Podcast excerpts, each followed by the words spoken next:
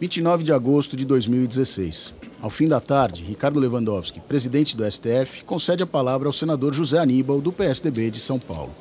Aníbal cumprimenta as principais autoridades, mas logo se foca na depoente. Senhora Dilma Rousseff, nos conhecemos há 50 anos.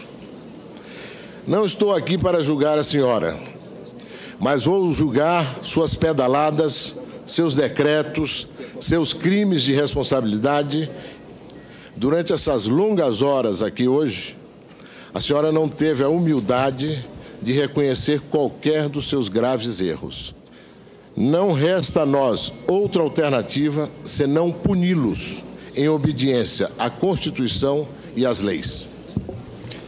Com os olhos fixos nos de Aníbal, a presidente afastada responde: Eu nunca soube que isso era possível. Um julgador, na hora em que uma testemunha está depondo, externe o seu julgamento. Lamento, senador Zé Aníbal, que o senhor não cumpra os mínimos princípios do devido processo legal. E fico estarrecida por isso partir do senhor que me conhece há muitos anos. Ali não só chegava ao fim uma amizade que começara na luta armada contra a ditadura de 64, como atingia um ponto de inflexão, uma polarização que dominava o país desde os anos 90, ou, se preferir, desde o século 19.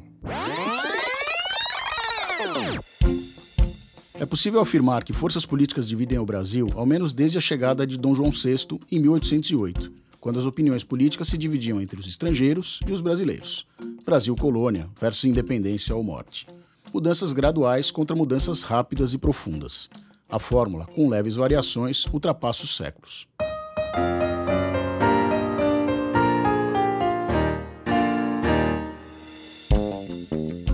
Em 1837 surgem os primeiros partidos propriamente ditos, o Partido Conservador e o Partido Liberal.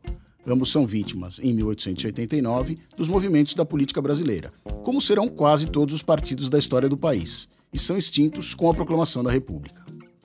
De 1889 a 1937, a política brasileira é determinada pelos governadores. O golpe do Estado Novo põe todos os partidos então existentes na ilegalidade, e só em 1945 aparecem os partidos que, de alguma forma, ainda servem como referência do nosso sistema: a conservadora UDN, o PTB, mais ligado aos sindicatos dos trabalhadores, e o PSD, Partido das Forças Políticas Regionais Tradicionais, ora ao lado da UDN, ora ao lado do PTB e do getulismo. Os três são dissolvidos após o golpe de 64 e substituídos por duas novas agremiações, a situacionista Arena e o oposicionista MDB. E é aqui que começa de verdade a nossa história. Perseguidas pela ditadura, as mais revolucionárias das forças da época partem para a luta armada, ainda que sem muito sucesso. O MDB, que no início abrigava até gente que não desgostava tanto assim do governo, ao lado dos poucos opositores de fato que não haviam sido caçados, começa a concentrar as forças de oposição e, em 1979, caminha para se tornar a maior força do Congresso.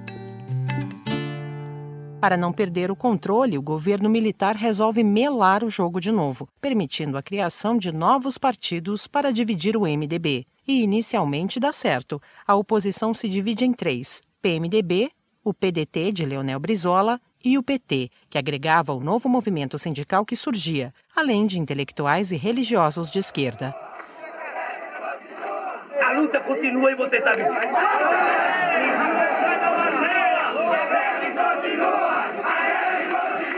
A maior parte da arena forma o PDS e parte da direita encontra abrigo no PTB. São, de alguma forma, os pais de todos os partidos atuais. A Constituinte de 88 acrescenta novos ingredientes ao jogo partidário brasileiro. Sob o domínio de José Sarney, um ex-arenista que herdara a presidência de Tancredo Neves, o PMDB se desfigura ainda mais para aprovar seus projetos, o governo atrai com benesses diversas um grupo de deputados menos ideológicos, grupo que acaba conhecido como Centrão. Luiz Inácio falou, Luiz Inácio avisou. picaretas com anel de Luiz Inácio falou, Luiz Inácio avisou.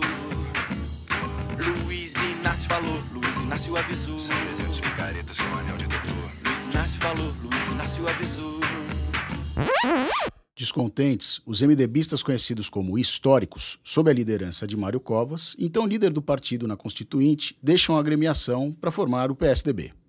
Seis anos depois, em 1994, depois de muitas tentativas frustradas de aproximação, o PSDB derrota o PT em uma disputa presidencial, dando início a um período de 21 anos em que apenas as duas siglas comandam o Brasil.